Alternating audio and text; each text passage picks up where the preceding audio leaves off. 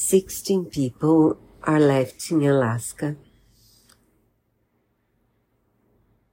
And with very few tools in order to survive in groups. They are not allowed to stay by themselves for more than a period of, I don't know if it's a day or a few hours.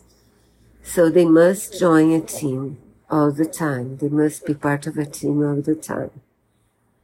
It's really hard. In the beginning, they divide themselves in four teams of four, and they are allowed to quit the game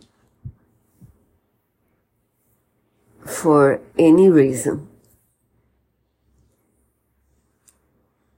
And it's a hard show to watch, in my opinion. The environment is pretty because it's Alaska. And, but they are hungry most of the time.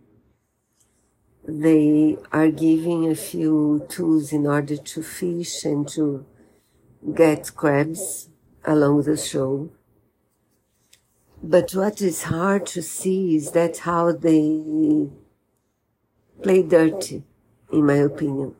They, there are people who steal equipment from other teams in order to make them leave.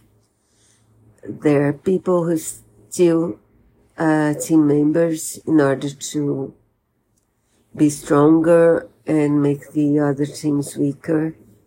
So, you know, it's hard to watch. I'm not sure Abeua tinha season zantiu.